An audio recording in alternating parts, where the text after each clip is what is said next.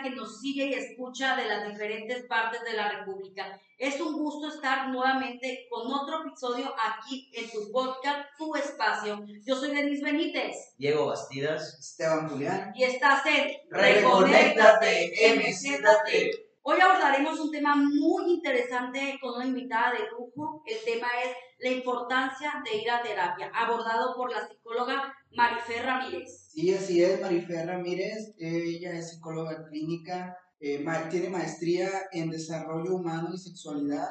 Actualmente da clases en una universidad. Tiene su consultorio particular y trabaja para una empresa que se especializa en atención a víctimas. Bienvenida, Marifer, por estar aquí en este espacio, por darte el tiempo de estar aquí con nosotros.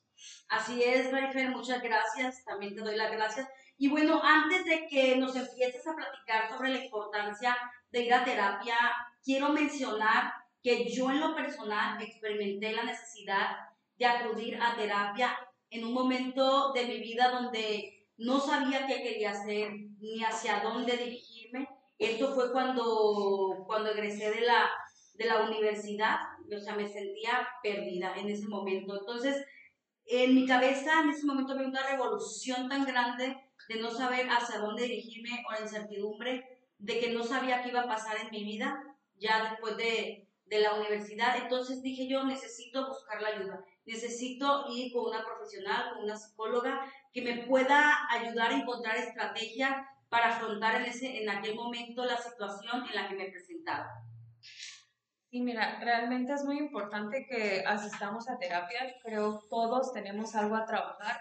Por lo regular vamos cuando ya no sabemos qué rumbo tomar, cuando estamos realmente perdidos, por de alguna manera decirlo, pero la importancia de tomar terapia es primordial siempre. Siempre hay algo que a lo mejor dejamos de lado que no nos damos cuenta que tenemos que trabajar en nosotros. Ya ves que hay, por ejemplo, hay gente que, le, que dice, por ejemplo, yo he tenido conocido que me dice, ay, siento como que en esta parte ando mal o, me siento así desmotivado o algo. Y le digo, ¿sabes qué? Busca terapia, ve a terapia, este, ve con fulanita de tal, o fíjate que con... No, eso es para locos, yo que voy a andar yendo, pasan los días y yo ya me siento bien, pero pasan los días y me vuelve a decir lo mismo. Entonces, a esta gente, ¿tú qué le dirías? Que realmente acudan. No, nunca es, siempre hay que verlo de, de la manera en que es para ayudarte a ti mismo. No es regalar tiempo, no es este, pagar por pagar, sino que es algo que te va a ayudar a ti y que siempre estamos creciendo como personas. Y la realidad es que siempre llegamos por, una, por un tema, por alguna causa y terminan abriéndose panoramas muy grandes en cosas que a lo mejor dejábamos siempre de lado, pero que se pueden trabajar y realmente te puede servir mucho en tu vida diaria, con tu familia, con tu pareja, con tus amigos. Una cosa que sí me gustaría mencionar es que muchas veces eh, para nosotros es muy fácil ir a cortarnos el pelo, pagar 300 pesos, 250 pesos por un corte de pelo. Te dicen, ¿cuánto cuesta terapia? No, pues cuesta, no sé, 300. ¿Por qué tanto cuando gastamos en otras cosas y vamos a, a gastar dinero en una comida o algo y la, la, importancia de, como decía, tener la salud mental bien y pagar por eso que para mí ahorita es un gusto, ¿no? Ahorita que estoy tomando terapia, a veces lo vemos como un gasto innecesario, más que nada. Porque no tenemos la cultura, Diego, no tenemos el, por ejemplo, me, me duele algo y, por ejemplo, físico, no vas con el doctor y tampoco la gente se preocupa por su salud mental, que es muy importante ahorita en la actualidad. Sobre todo en la pandemia que estamos viviendo, en el encierro, todos esto, manera diferente de vivir, yo creo que es, es fundamental, pero la dejamos de lado porque... Así es, porque de hecho hay personas que, por ejemplo, dicen, no, este, ¿para qué vas a terapia? Mejor tú puedes, tú solo, tú, Emma, vamos por un café y platicamos. Ajá, como tipo coach, yo te escucho y cosas así, ¿no? no, pues es que no hay nada más importante que vayan con un, una profesional de la salud. Oye, oye Fer, una, pregunta, ¿qué diferencia hay entre un coach y eso? O sea, ¿es diferencia una psicóloga o un coach? Sí, hay bastante diferencia. Un coach, este, pues realmente te trata de motivar en ciertos temas, pero no profundiza como lo hace un psicólogo cuando tú vas a terapia es una terapia personalizada, o sea, es para lo que tú quieres que realmente te funcione. obviamente, como les dije anteriormente, se abren muchos panoramas, muchas cosas a trabajar, que como tu psicólogo tendríamos que decirte, sabes que yo veo esto, esto, y ya tú decides si vas a trabajar o si lo quieres trabajar o de qué manera empezar a trabajar todo, eh, todo ese panorama que se está abriendo. Son cinco años de estudio para ser psicólogo. Y No, es aparte- que me si no me equivoco. Cinco son años. Cinco años, cuatro años. Y lo que te Ajá. siguen preparando, la experiencia que adquieres. es nada más un cursito así como unos meses tal vez y es pura motivación. Y fíjate que a veces uno cree que ya es que anda, como dice, el positivismo tóxico que le llaman. Ujú, De que sí. échale ganas, la vas a hacer y te sientes tan mal porque no eres tan positivo a veces que es tú. Escucho a este mm, que me motiva y voy a estar bien el fregazo. Y al rato andas igual o peor de como empezaste. O el Porque no rato estás no- trabajando Desde la raíz. profundidad, desde la raíz. O el rato no sabes manejar tus emociones, al rato o rematas con tu familia, con tu pareja, con tu hijo, con tus padres. Yo siento que cuando vas a terapia, de cierta mano- manera, te encuentras también, encuentras este, herramientas para trabajar eso que en, que en ese momento pues te acon- acongoja, se dice, ¿no? Algo muy importante aparte de la asistencia a terapia es ser recurrente, ser constante, porque muchas veces vas de dos, tres sesiones y dices, ya me siento bien y dejas de ir y otra vez, como al mes, empiezas otra vez a sentirte mal. ¿Por qué? Porque no terminas todo tu ciclo. Entonces le tiene que dar de alta el, el- el especialista, la psicóloga, el psicólogo, para que ya al paciente, ¿ok? Sí. Porque yo eso hice, yo llegó su momento que yo me sentí bien y ya no quise ir, De hecho, sea, no te dieron de alta. no, no me dieron de alta, yo ah, me no. sentí bien, Pues, a veces me hizo, le pregunté cuántas sesiones, no, fui como tres dos o tres, no me dieron de caray. alta. Yo ya me empecé a sentir bien, yo empecé a buscar también ayuda en libros, en videos, pero pues también veía que a lo largo volvía y así. Y ahorita eh, una terapia con, con un terapeuta, igual me sentí bien y lo dejé. Pero ya estoy por empezar nuevamente. Es que, es, es que la, la constancia es muy importante en la terapia. Sí, Y ahí hasta es. que te dan de alta ya, pues, ya. Es que me imagino que una persona puede tomar un año, otra dos, tres, cuatro, ya depende de la, de la persona, ¿verdad? Sí, claro, si tú no puedes tomar la decisión de decir, ay, voy a terapia un mes, Pues- sesiones y ya. Pues No, no, no. me pasó en su momento que yo iba muy bien, muy bien, muy bien. Y la verdad, con Carlen, ¿no? Este, súper bien, es una gran psicóloga, pero yo solito me. Y fue cuando empecé. la verdad, sí, yo iba bien, bien, me sentía súper bien. ¿Qué Marifer Manastella? Y ya de repente, ah, me, me siento bien, me siento mis emociones en orden. Y de repente dejo después de seis, siete meses y pasan los, no sé, días, meses y te sientes igual o peor. Pero fue porque no terminas el tratamiento, no te han dado de alta realmente y vienen las consecuencias. Así Y es. aparte hay cuestiones que también se pueden trabajar, por ejemplo, yo sí dejé que me dieran de alta. Es Estuve- cierto. Seis meses, seis meses en terapia, pero este, pero por ejemplo, hay ocasiones en que siento que hubo otra vez recurrir a, a un terapeuta o al terapeuta o al psicólogo. Y, y pues son esos momentos en los que, es decir, pues sí te das de alta, pero pues la vida sigue, te- tenemos problemas, entonces muchas cosas que, que hacen que tengamos que recurrir otra vez, ¿no? Sí, en esas ocasiones, obviamente es un caso muy distinto, ¿no? Tú ya terminaste tu ciclo de, de terapia, culminaste por lo que ibas y a lo mejor no había más que trabajar en ese momento. Ajá. Pero las situaciones, las historias de vida, conforme vamos cambiando, somos seres cambiantes.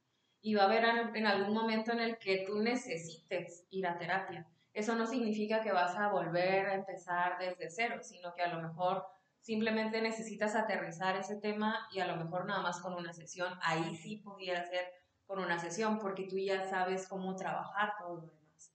Pero dependería mucho del por qué quieres retomar terapia. Pues ya, ya ves que antes no era mu- mucho de, de mencionar, eh, se le podría decir eh, otra pandemia, lo que es la- las enfermedades, se le puede hacer enfermedades mentales o cómo se le puede decir al- a cuando te sientes triste, la ansiedad y todo La eso. depresión, ansiedad. Todo eso antes no se mencionaba tanto como ahora. Pues Entonces antes, ahora se está haciendo más movimiento en, en ello.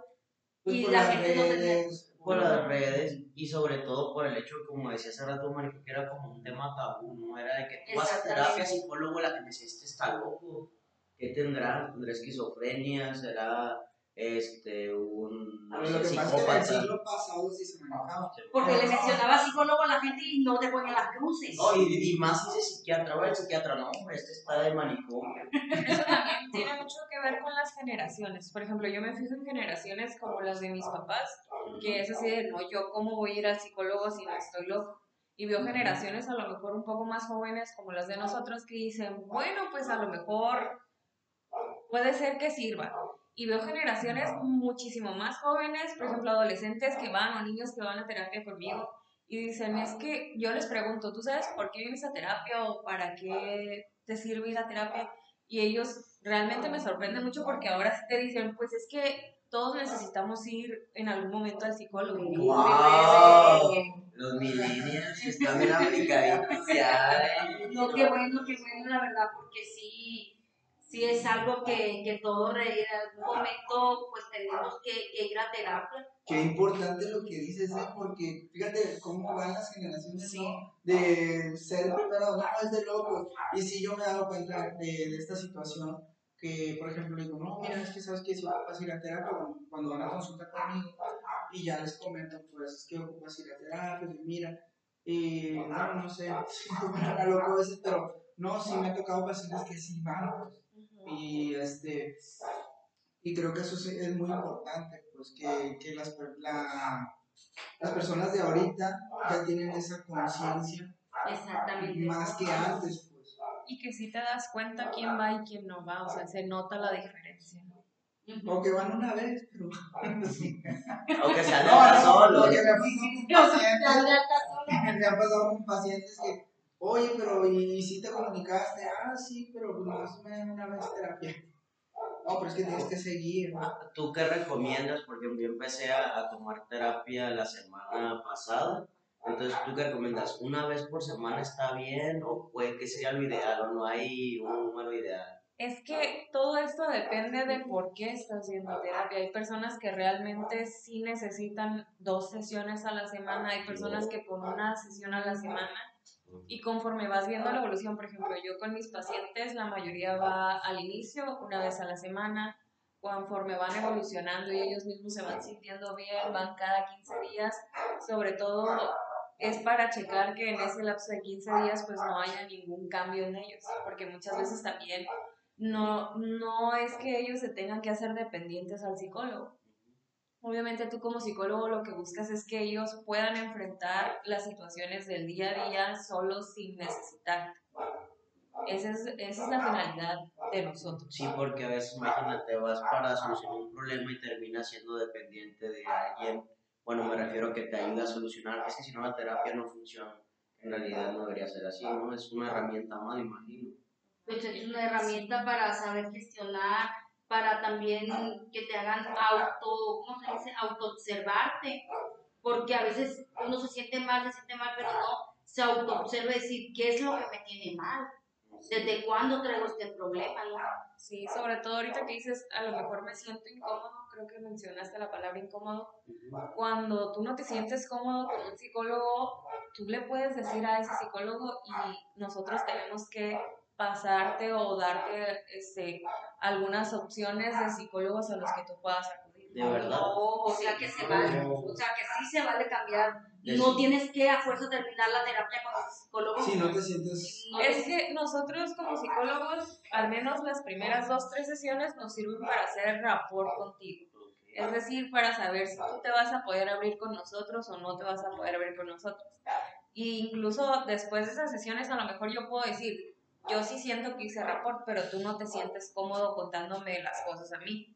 Entonces, si tú me lo dices o si yo lo observo, yo tengo que hacer esa aclaración contigo y decirte, sabes que si, si no te sientes cómodo, tengo otras opciones para ti como Qué psicólogo". profesionalismo, ¿no? Porque al final de cuentas hay gente que decide, pues deja pasar por alto eso, y dice, pues no, no pasa nada, y sigue con la terapia y no hay como esa apertura de ambas partes, ¿no? Imagínate qué, qué profesionalismo analizarlo con otro que a lo mejor pues si haya esa como empatía, no sé cómo se le puede Sí, decir, ese clic. Sí, bueno, ese Y clic, sobre porque- todo querer apoyarle, pues para que esa persona esté bien. Al final de cuentas va a buscar una solución para estar bien. Y, y ahorita, Marifer, ¿estás atendiendo en línea, presencial o alguien ahorita de, de quienes nos escuchan que esté pasando por un mal momento, que te quiera este, contactar, por dónde te contacta? Este, sí, estoy dando este, terapias en línea y presencial. Este, puede ser a través de mis redes sociales como Marifer Ramírez, Psicología Clínica, así estoy en Facebook, o, y ahí mismo vienen mis teléfonos. Ok. Perfecto. Y entonces, ¿qué le dirías a esta persona que se siente que, que, por ejemplo, ahorita angustia, eh, que tiene algún problema, ansiedad, depresión? ¿Qué le dirías para que dieran ese paso a buscar la ayuda profesional? Pues que realmente no están solos y que ah, en muchas ocasiones el, el acudir a un amigo no está mal, pero el acudir a un profesional que te puede ayudar de la manera correcta es muchísimo mejor. Sí, porque muchas veces un amigo que te puede jalar, ven, vámonos y vámonos a, a, por ejemplo, a un bar, ¿no? Vamos, Sí, a, vamos a echar una, chelita. Y terminan, o sea, en vez de, de Es mejorar, peor, es peor. terminan después, después con depresión y todo, No. porque pues tomas alcohol y... Y aparte de eso, tú no sabes también los problemas que está cargando tu amigo y no o- va a ser o se los objetivo. cuentan ahí, entonces... Entonces, por ejemplo, tú le puedes, no, pues es que, no sé, me dejaron, no me fue bien, etcétera, etcétera. Él te va a dar sus experiencias sin ser, como se dice, pues con Pues nuestro punto profesional, de punto vista, de ¿no? vista y aparte imagínate que el otro también esté dolido y te dé un mal consejo. sí, Entonces, si no es nada sano, uno a veces recurre a los amigos por más que no fácil. es neutral, pues, Ah, como, neutral. como un psicólogo. Por ejemplo, también a los papás me ha tocado escuchar a muchos padres y madres de familia decir que, ve ra- que ven raro a sus hijos, que, que, por ejemplo, están mucho tiempo en la tecnología. ¿Qué les dirías a estos padres? Que sí se acercaran a, a- a- al psicólogo a llevar a sus hijos a terapia, o, o como te lo ¿O digo, ¿Cómo ves tú con esta cuestión de, la, de, de las redes sociales ahorita con los jóvenes? ¿Tú crees que les afecta? Pues realmente eh, sí les afecta en, muchos en muchos aspectos. ¿Por qué? Porque hay mucha información, pero al momento de que no se esclarece realmente cómo es, se convierte en mala información.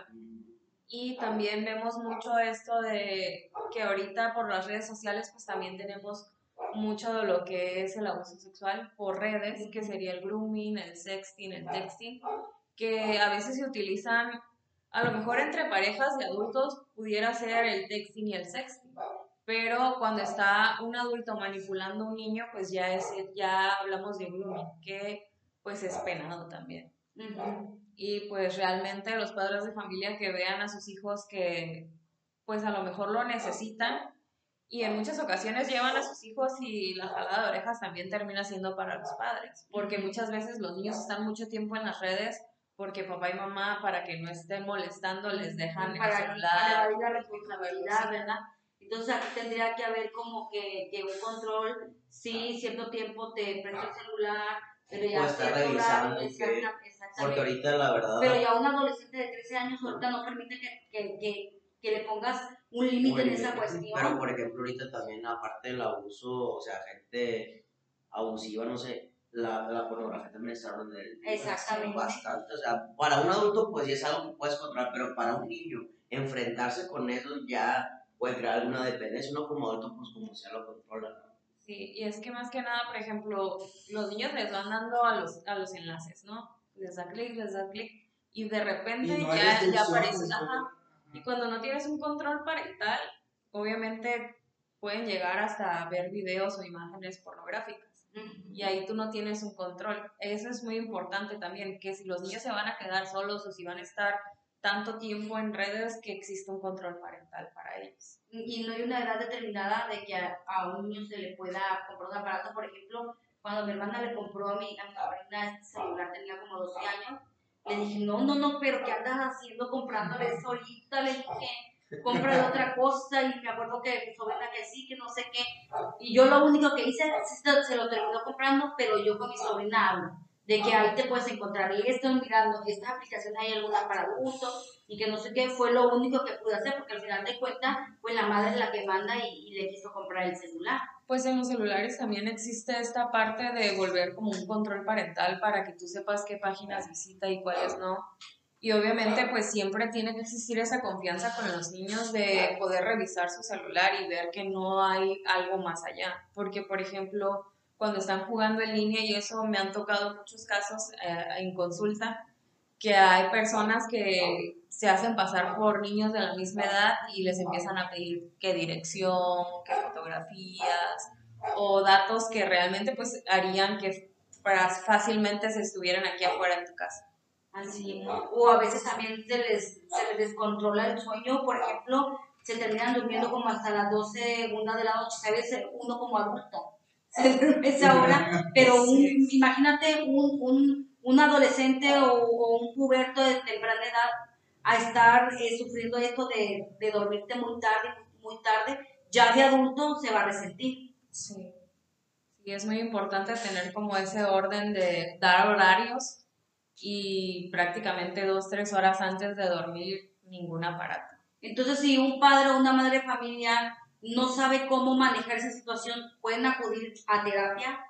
¿sabes qué? Mi hijo está esto con el celular. Quisiera saber cómo apoyarlo, también para no limitarlo, pero tampoco para, para, para dejarlo, o sea, a, su libertad, a que esté navegando por, por redes, aun sabiendo que puede ser perjudicial para él, ¿no? Sí, en muchos de esos casos, pues el niño entra a terapia con nosotros, pero a quien se les da como las observaciones o los consejos para empezar a, ¿cómo se diría?, moldear, es al padre en familia. Fíjate que en consulta me llega mucho, mucha señora con sus hijos, adolescentes, ¿no? Y luego, y luego ya le estoy recetando, ya le estoy explicando la receta y me dice, también las indicaciones, dígale que el, el, celular, que no agarre tanto el celular, porque por eso le duele la cabeza. por eso le duele la uña. Entonces ya sé a quién se lo voy a mandar. Le voy a decir, llévelo con la psicóloga.